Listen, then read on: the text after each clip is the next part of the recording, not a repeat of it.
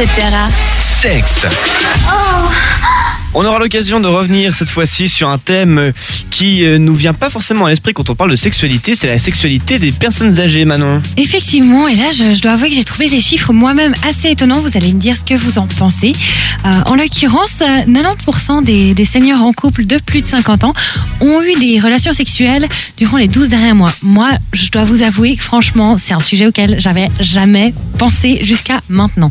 faut savoir que ce chiffre n'était que de 77% en 1992 et tombait déjà à 53% en 1970. T'avais jamais imaginé ta mamie euh, les jambes en l'air?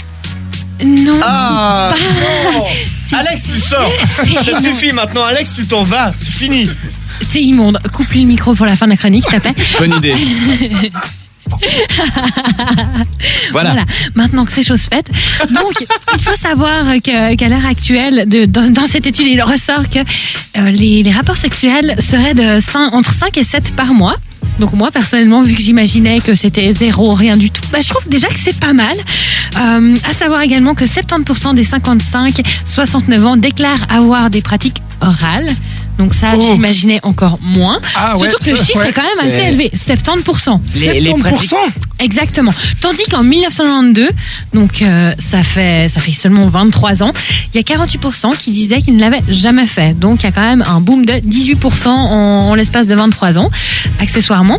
Et puis euh, 27% des 50-65 ans. Je ne sais pas si vous devinerez ce qu'ils ont acheté. Euh, Des godes.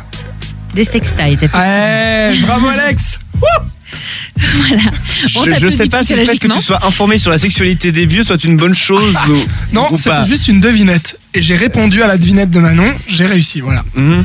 Et puis, Bravo. rajoutons-le aussi, au Japon, il y a quand même des milliers de, de films X qui sont tournés par des, par des personnes âgées. Enfin, des personnes qui ont plus de 60 ans quand même. Donc, il y en a, il y en a énormément. C'est des chiffres qui sont parus dans l'étude. Je dois vous avouer que je ne me suis pas renseignée sur le sujet. De toute façon, c'est pas grave, on leur floute le zizi au Japon. Dans les films porno. Non, c'est vrai, ils ont le zizi flouté Mais- automatiquement. Mais pourquoi tu parles? Attends, on va te couper le micro, c'est mieux, je crois. Voilà. Euh, Maintenant beaucoup est sur mute. Ah, sinon, bah, l'âge, la sexualité avec l'âge, ça peut causer des problèmes. Je pense notamment aux femmes et, et aux hommes aussi, entre les baisses de désir. euh, les femmes peuvent avoir quand même des problèmes de sécheresse. Et puis les, les hommes, bah, c'est parfois un petit peu plus difficile à, à faire, à faire marcher. donc, des traitements hormonaux et médicamenteux ont été inventés.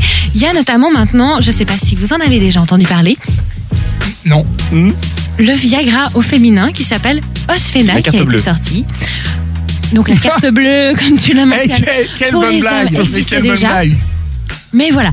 Après, passé un certain âge, c'est clair qu'on on n'est pas du tout dans la performance. Enfin, je pense qu'on n'est plus trop dans la performance. Après, ça c'est, ce n'est qu'une observation. Tout dépend de la définition de chacun du mot performance. C'est ça. Je pense. Voilà.